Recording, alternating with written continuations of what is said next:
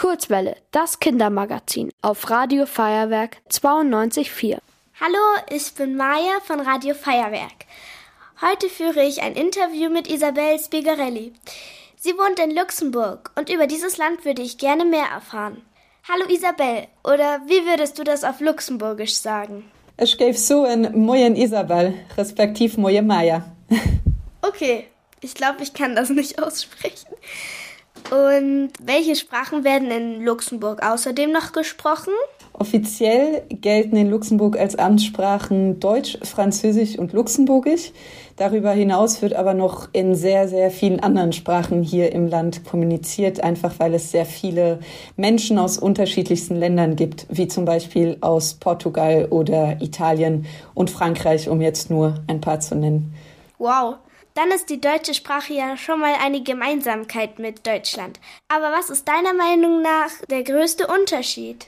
Ich glaube, einer der großen Unterschiede ist eindeutig die Größe des Landes. Fangen wir da schon mal an. Luxemburg ist sehr klein.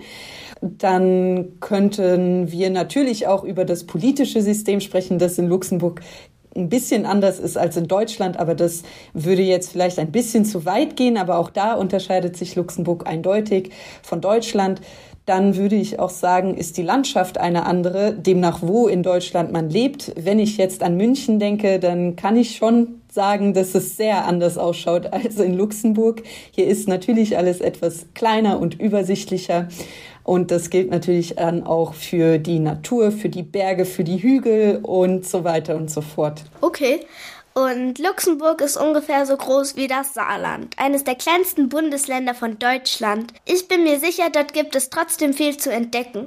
Was sollte ich in Luxemburg unbedingt gesehen haben? Ich denke, was sehr interessant ist in Luxemburg, ist der Süden des Landes. Dort gibt es nämlich eine sehr, sehr reiche Geschichte von Minenarbeit und den Personen, die diese Arbeit geleistet haben in Luxemburg. Da gibt es zum Beispiel ein sehr spannendes Museum, in der kleinen Stadt Rümelingen. Da kann man eine Grube besuchen, die natürlich stillgelegt wurde und da mit einem kleinen Zug reinfahren und sich dann erklären lassen, wie gearbeitet wurde in der Mine und was da für Menschen aktiv waren. Darüber hinaus ist aber auch die Hauptstadt natürlich einen Besuch wert, wo man ganz schöne Monumente und Gebäude betrachten kann, unter anderem den Palais Grand Ducal, die Residenz des Großherzogen. Toll. Und welche Mahlzeiten sind denn total typisch für Luxemburg? Wir haben etwas, das nennt sich Kniddeln. Ich würde das ein bisschen mit Spätzle vergleichen. Wahrscheinlich würde ich jetzt Ärger bekommen von Menschen aus Schwaben, weil das vielleicht doch nicht ganz dasselbe ist, aber das sind so kleine Teigfetzen, die man in heißem Wasser kocht und dann mit Butter und Speck anrichtet. Ansonsten gibt es auch eine Suppe, die sehr bekannt ist, die nennt sich Bohne Schlupp. Das ist eine Bohnensuppe mit Wurst. Okay, und fast die Hälfte aller Menschen, die in Luxemburg leben, sind gar nicht dort geboren, sondern kommen aus anderen Ländern. Woran liegt das? Das liegt mitunter an dem Fakt, den ich bereits erwähnt habe, nämlich dem, dass Luxemburg schon seit vielen, vielen Jahrhunderten Menschen aus aller Welt anzieht, um hier zu arbeiten und es dadurch Generationen von Migrantinnen und Migranten gibt, die in Luxemburg äh, leben. Hinzu kommt auch, dass Luxemburg umgeben ist von sehr großen Nationen wie eben Deutschland, Belgien und Frankreich und auch aus diesen Ländern sehr viele Menschen nach Luxemburg ziehen, weil sie hier bessere Arbeitsbedingungen haben. Okay, und wie würdest du die Landschaft in Luxemburg beschreiben?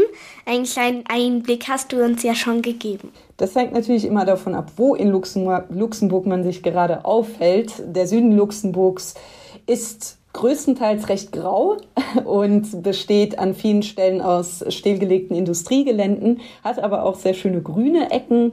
Der Norden Luxemburgs hingegen ist sehr wenig bebaut und da kriegt man auch ganz schöne Einblicke in die Natur Luxemburgs und ähnliches gilt auch für die Region, die an die Mosel grenzt, beziehungsweise an Deutschland. Da gibt es natürlich auch sehr schöne Weingüter und viel Grünzeug zu betrachten.